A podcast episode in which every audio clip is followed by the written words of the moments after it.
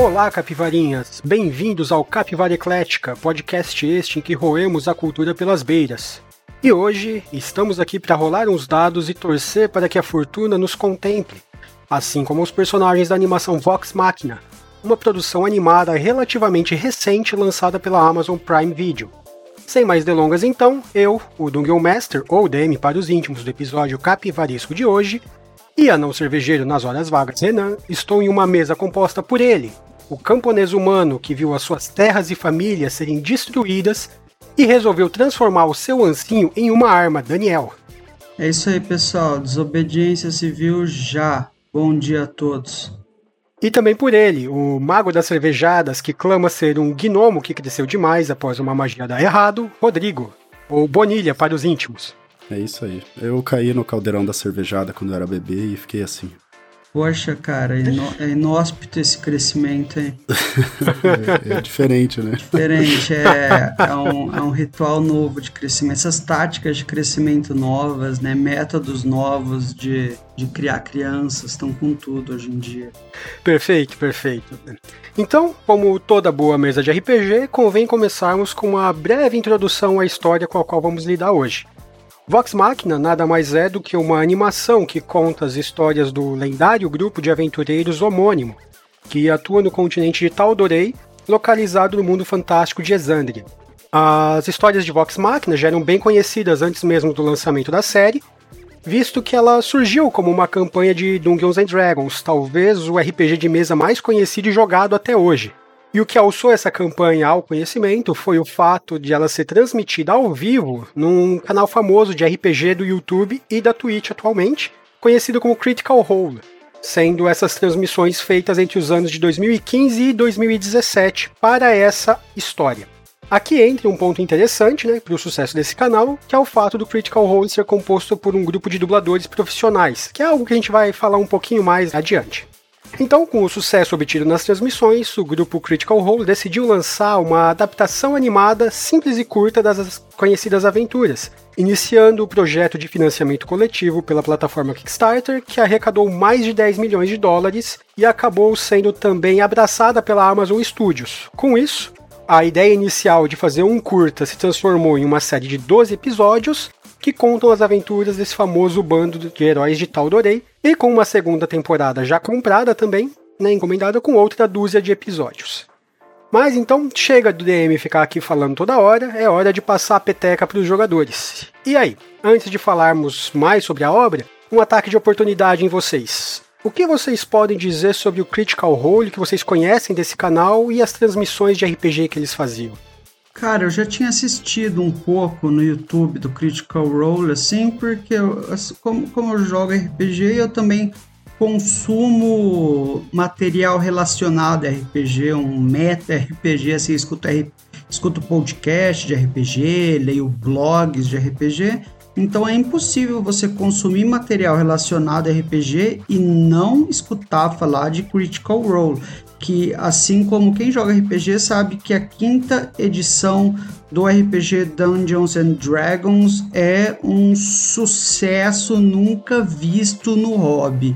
E junto com esse sucesso enorme desse sistema, veio também esse fenômeno de streaming no YouTube, que é o Critical Role. Eles, esse grupo de dubladores, eles fazem streaming das partidas de RPG deles e, meu, é coisa de tipo, sei lá quantos milhares, milhões, trilhões de galáxias assistindo os jogos deles ao vivo. É muita gente assistindo. Daí eu fui lá ver qual é que era de, deles. Daí eu tentei ver assim, pô, é massa, mas não é para mim não, não funcionou para mim. Eu tentei ver mas RPG eu acho que é um negócio que eu gosto mais de jogar do que de assistir. Só que é, é para quem gosta de ver, talvez os caras ali do jeito que falam, tal, dá para ver que é muito carismático, dá para ver que o apelo de você fazer material relacionado ao jogo deles é óbvio, sabe? Tanto que eu sei que tem quadrinho também do Critical Role, não foi assim um salto do streaming dos jogos direto pro direto pro seriado. Eu sei que houve coisas aí no meio. Uhum. É, o Critical Role, né? Talvez seja o grupo mais famoso que a gente tem aí de RPG né, no mundo, cara. É, no Brasil, eu acho que a gente tem algo próximo que seria o RPG Next, né? Só que ele engloba, engloba vários grupos, assim, né? Do Critical Role mesmo, eu sempre. De vez em quando eu vejo umas lives assim, mas eu não, não gosto de ficar muito assistindo, assim. Eu prefiro jogar mesmo, porque não dá pra você ficar duas horas assistindo os caras jogar RPG, né? É, é uma triste, coisa né? muito cansativa, né? Então. Mas é interessante, assim, né? Principalmente o Matthew Mercer lá, que geralmente é o DM principal deles. O cara manja muito de mestragem. Então é muito legal ver o jeito que ele faz todo, toda a trama ocorrer, assim, as interpretações, o modo que ele descreve as campanhas, é muito interessante. É, de vez em quando também a gente vê alguns famosos indo no, no Critical Role, que, por exemplo, Vin Diesel, que já foi jogar com eles, já foi Terry Crews jogar com eles, então é, os caras são grandes mesmo, né, cara? E é, é incrível o que eles conseguiram fazer para essa animação, né? E, inicialmente eles tinham pensado, na realidade, em fazer um episódio, eles queriam 750 mil, e aí, em, um, em uma hora de Kickstart, eles conseguiram mais de um milhão. Cara, é muita coisa. Um uma valor coisa absurdo que eles assim. juntaram, né? É, eles pegaram um pouco mais de 11 milhões e Isso. com a ajuda do, da Amazon Prime, é, seriam 10 episódios, só que a Amazon É. falou, faz mais dois aí, porque a gente vai, vai, vai custear essa parte aí pra vocês. Pra vocês verem quanto eles estavam com, com vontade de fazer essa série Né? mesmo, cara. Até pelo que eu adorei. vi, a Amazon, na verdade, encomendou mais 14, na verdade, que seriam mais dois pra primeira temporada e a segunda temporada, né? Que já tá Ah, é? meio acertada, né? Pra sair o mais 12 Bezos episódios. tá rasgando dinheiro. É, né, é Também bem isso. é. né? Dinheiro não é um problema ali na Amazon Studios, né? Então, É, isso é. a Disney, né, já tem bastante falatório aí. e Existe até uma expectativa dessa segunda temporada sair ainda esse ano, né? No finalzinho do ano ali, né? no- Existem alguns comentários. Caramba, Eu- vai ser rápido, né? É, pelo visto foi muito bem aceita, né? Então você tem a catapulta já do conhecimento da própria Critical Role ali, né? Do grupo que fazia antes os streamings, né, que já serve como um alicerce muito bom, né, pra audiência. E o retorno parece ter sido muito bom também pra essa série. Ela ficou um bom tempo ali sendo indicada pela própria Amazon, né? As críticas em geral foram boas também pra ela, a recepção foi boa. Então foi uma, uma aposta bem legal que eles fizeram ali. Não é algo talvez tão comum a gente ver isso antes mesmo de sair a primeira temporada, você já ter fechado uma segunda ali, ainda mais nesses novos moldes de, de séries descartáveis que a gente tem no streaming, né? Vídeos diversas, por exemplo, da Netflix, que sai Cowboy, né? temporada 1. Cowboy Bebop que flopou e É. tinha mais expectativa, eu acho, do que, do Sim. que essa daí. É legal, né? Os caras colocar tanta confiança assim numa série, velho.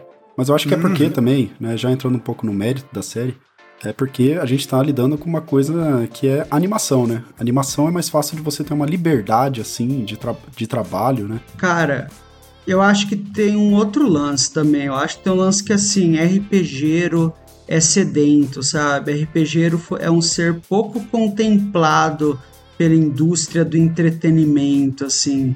Tem pouca adaptação boa com elementos de RPG pra você assistir. E é até Pô, meio assombrado, a gente pode falar essa área, né? ruins. Aí tem, ah, Isso tem, que eu ia citar. tem Senhor dos Anéis, né? Que é o filme de qualidade altíssima. Mas se você parar pra pensar filmes ou seriados com elementos mais diretos de RPG, é uns punhados aí. Agora. O que a gente lembra, assim, de, de primeira é Caverna do Dragão, né? É. Isso pra Caverna quem não Dragão. sabe, na realidade, Caverna do Dragão é baseado no RPG Dungeons and Dragons, que veio errado na tradução aqui pro Brasil, né? Mas Gary tudo bem, a gente tá Gygax, aceitando. o criador, ele, ele, ele ajudou diretamente nos roteiros de Caverna do Dragão, né? Esse é um clássico, né? Eu acho que eu acho que talvez isso ajudou a impulsionar, talvez. A gente tem nos Estados Unidos muita gente que tá jogando RPG. A pandemia ajudou a dar um salto nisso, talvez. Então, Sim. acho que tipo, os RPGeros, cara, tão sedento por ver adaptação. E talvez que nem a gente falou do Cowboy Bebop, é, é um caso em que a fanbase tem bastante coisa legal para assistir e já pode ser mais seletiva, sabe? Ah, isso aí não tá do jeito que eu gostava, não. Vou procurar umas coisas mais legais para eu ver. Eu acho que, sabe, os RPGeros sentem vontade de ver as coisas que eles querem na TV. Bom, e mudando agora um pouquinho a chave para a série em si, o que, que vocês podem me dizer da série The Legend of Vox Machina? Achando que ela foi boa, foi ruim, gostaram, não gostaram? E o que, que vocês podem falar de um panorama geral dela? Olha, por um lado, gostei de muitas coisas, mas eu também algumas me deixaram a desejar. Vamos começar pelo lado brilhoso do dia. Eu gostei, como eu disse, eu gosto de RPG, eu jogo RPG. Eu gostei de ver essas coisas de RPG na tela, elementos de RPG, tanto narrativos como pictóricos, visuais, é, elementos que eu, com que eu jogo, essa coisa de fantasia medieval, guerreiros e magia, e essa parte visual da RPG ali representada. Aliás, o que eu mais gostei foi como que a dublagem em inglês funciona absurdamente bem. O fato de, um, eles serem dubladores profissionais. Mas, bom, todo mundo que dubla animação é dublador profissional. Mas o fato deles jogarem RPG em um grupo dá, uma, dá um entrosamento tão grande para eles. Você vê o grupo agindo como um todo é um negócio mágico, sabe? Funciona com uma sinergia assim muito, muito grande, muito boa. Ah, os momentos de interação do grupo, um xingando o outro, ou eles assim, se ajudando nas batalhas, ou nos momentos que eles estão na vila, nas vilas interagindo, são os momentos que eu tive uma maior imersão no seriado em que eu maior comprei os personagens. E aqui eu entro no que talvez eu menos gostei no seriado e é uma coisa que me deixou a desejar, talvez. Eu achei o desenvolvimento de um lado meu que gosta de entretenimento sentiu falta de uma originalidade. Me parece que eles colocaram esses elementos que eu gosto de RPG só que eles simplesmente colocaram lá coisas assim: ah, vamos pôr coisa legal de RPG. O que, que tem RPG? Ah, tem vampiro. Ah, tem guerreiro. Ah, tem que ter um bárbaro bravo. Ah, tem que ter uma druida que gosta da natureza. Ah, tem que ter um gnomo malandrão. E eles foram pondo as coisas típicas de RPG de uma forma um pouco clichê, sabe? Sem desenvolver muito a fundo de maneiras originais e inesperadas, nenhuma delas. Então, acho que por isso até que eu me sentia mais imerso nos momentos de interação, porque cada personagem por si não me conquistou muito assim, eu ficava conquistado mais pela interação deles, em que eu sentia assim, mas agora eu senti falta de uma originalidade, sabe? Eu senti falta de um tchan, a mais, de eu estar tá no episódio e acontecer algo um pouco mais inesperado, de eu ficar pego de surpresa, eu senti falta disso. É, eu achei que também eles iam para esse lado mais é, original, assim, porque eu esperava algo próximo da animação Invincible também, que é um pouco mais é, visceral, assim, né? No primeiro momento, quando a gente assiste a série, né? Que é, é, o primeiro episódio ali, você já vê que tem um grupo ali que parece um grupo do Senhor dos Anéis. Esse você vê que é, é igualzinho assim. É igualzinho os personagens assim. Aí eles aparecem e já morrem de uma vez. Aí você fica, uau! Não, o que, que é isso? Essa série é diferente, né? Só que você vai desenvolvendo através dos episódios, você vê que não é bem assim, né? Eles não tem tanto assim. Existe um risco para os personagens deles acabarem assim perecendo, acabarem tendo algum tipo de problema, mas ele, esse risco nunca vem. E isso eu achei um pouquinho ruim da série, que não, não conseguiu dosar muito bem. Mas eu adorei, assim, achei a, toda a série muito boa, a parte da animação é muito, muito bem feita, assim, é uma, uma animação gostosa de ver, bem fluida, assim. É, a história, talvez no primeiro arco ali, que é no arco do dragão, ela é um pouco corrida, porque ela tem que, é, ao mesmo tempo contar uma história, ela tem que também, de certo modo, apresentar os personagens, né, de uma forma mínima ali. Então achei um pouco corrida nessa parte. Só que através do segundo arco ali, que já começa mais a história do Percy e tal, eu já achei algo mais encaminhado, assim. Então eu, eu gostei bastante da animação, achei que ela foi indo e vindo de uma forma bem gostosa, assim, de assistir. E foi uma forma muito boa de assistir, porque eles colocaram é, três episódios a cada semana, né? Então a gente foi diluindo isso daí durante um mês inteiro, então foi bem interessante, igual fizeram com Arcane também. Então isso daí foi bem gostoso de ver, assim. Eu não tenho tanto problema, assim, com os personagens, igual o, o Daniel comentou ali. Eu acho que eles têm suas peculiaridades ali que funcionam, de certa maneira. Eu acho que não precisava ser algo tão aprofundado mesmo. Acho que poderia ter apresentado um grupo formado igual foi mesmo. E eu acho que funcionou. Não sei vocês, né? Mas eu acho que funcionou assim. Eu acho que funcionou, assim, até. É como foi, é um ponto fraco, mas é um porto seguro. Esse excesso de clichês que eles colocaram na história, como até bem salientou o Daniel, é algo que às vezes eu, até eu busco como jogador em mesas de alguns RPGs. Às vezes, eu, como eu falo, quero desintoxicar, eu quero só jogar no meio no automático para relaxar. Então eu busco mesas onde o mestre e os jogadores né, conseguem canalizar para ter todos esses clichês, né? É uma forma mais tranquila e leve de jogar. E eu acho que é justo isso que é o maior destaque dessa série. Né? Ela é bem leve, agradável, apesar de ser uma série ter a, os seus pontos de violência, humor ácido, né, e ser mais voltada para adultos, né? Mas é um, eu acho que é um ritmo bacana e mesmo tendo todos esses clichês, eu não me incomodo tanto porque talvez eu não tivesse muita expectativa com relação a ela. É meio que eu tô calejado de ter visto tentativas de transporem aventuras de RPG para audiovisual, né, darem coisas muito ruins, né? Então, meio que querendo não criar expectativa, eu já não esperava nada tão surpreendente. Então o que viesse era lucro. Né? cara já, já tava é, calejado já. Tava lá Mas é muita coisa ruim que a gente... Já foi esperando o pior.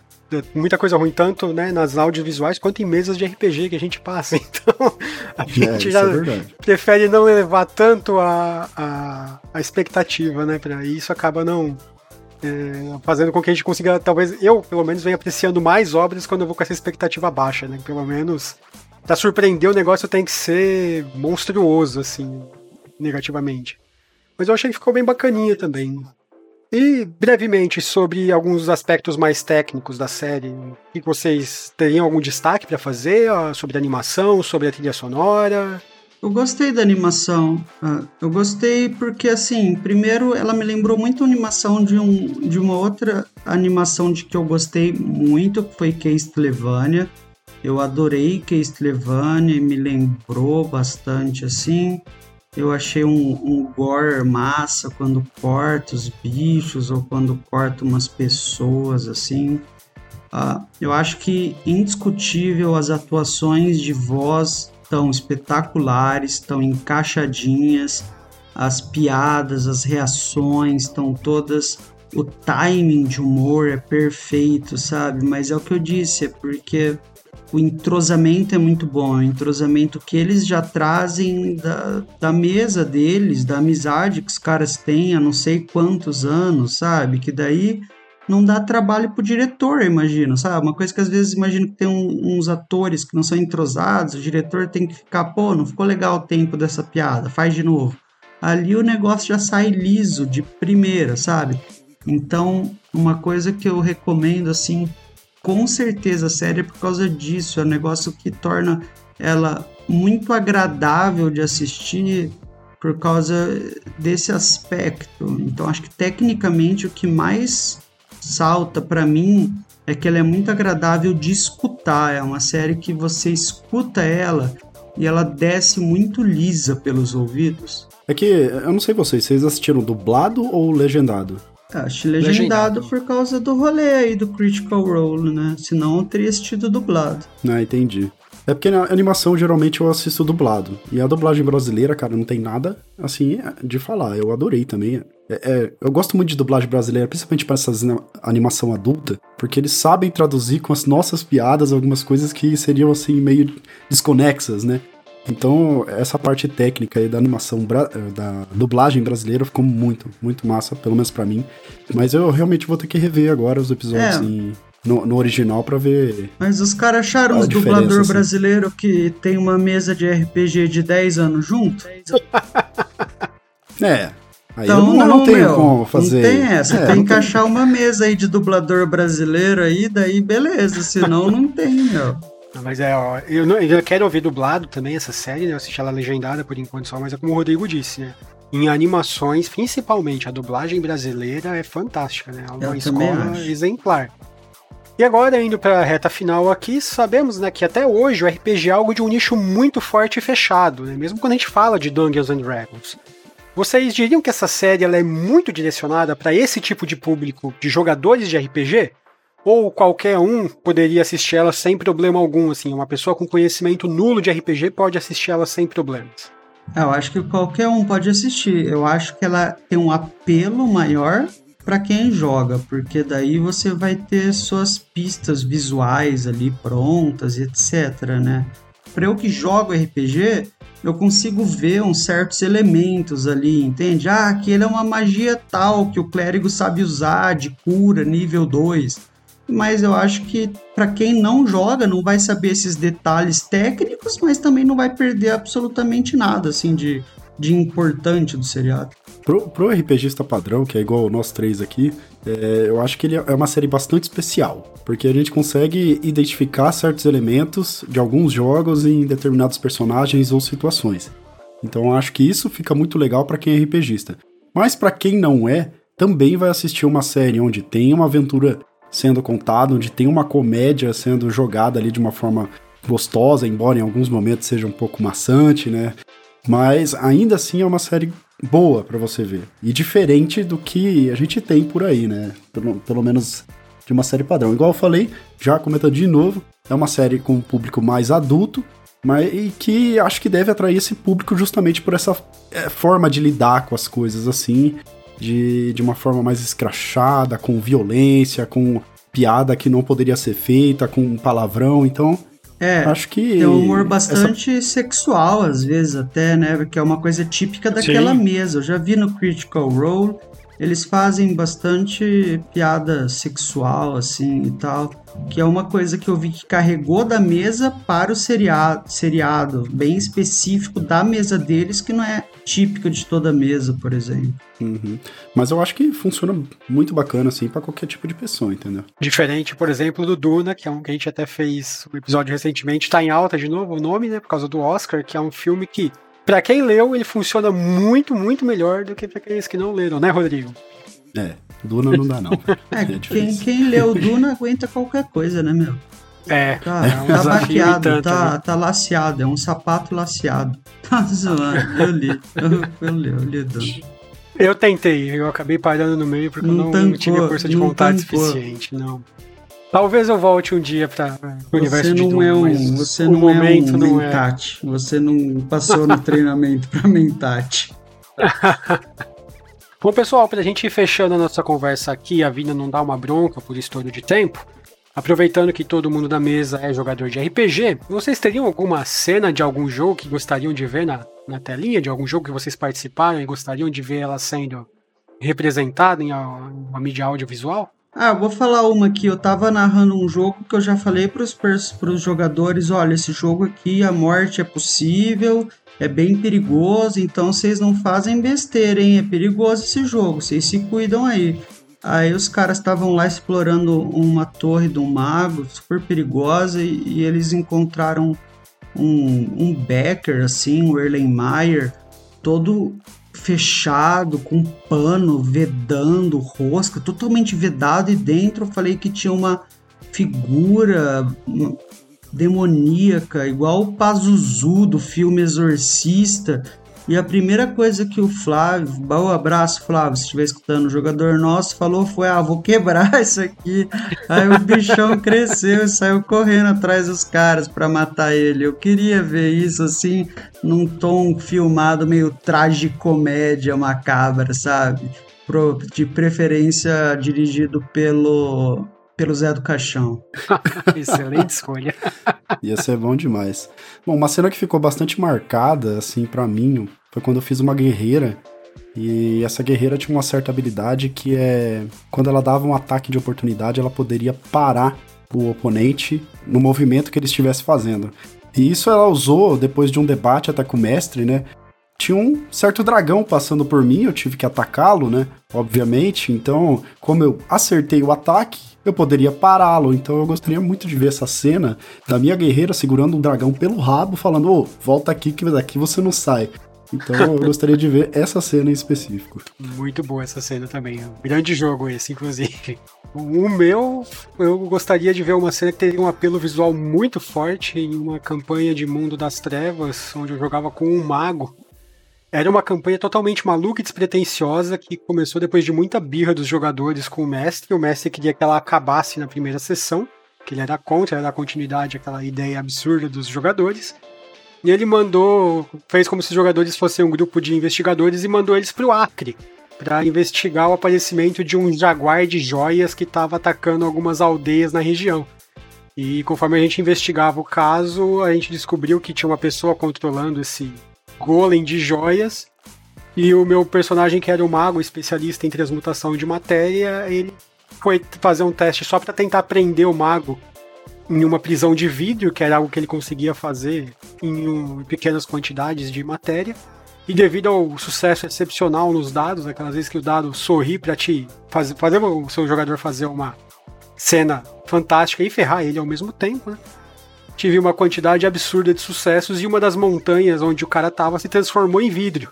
E, né, pra quem joga mago, existe uma espécie de entidade conhecida como paradoxo que faz uma espécie de contra-ataque ao mago que quando ele altera a realidade de uma forma muito brusca. Então, por quase que sem querer, o Messi conseguiu quase acabar mesmo com a aventura na primeira sessão, porque eu praticamente explodi ao transformar uma montanha em vidro né? em meio ao Acre. Nossa, meu, aí. aí cê... mas, mas incrível é existir o Acre nessa história, viu? Né? Eu queria ver é, muito é o Acre sendo fantasia, desenhado, né? só pra saber se existe mesmo. É tipo aquele joguinho Age of Empires, né? Tá tudo escuro e você tem que ir indo com os personagens pra ir aparecendo o mapa, assim, surgindo. Perfeito.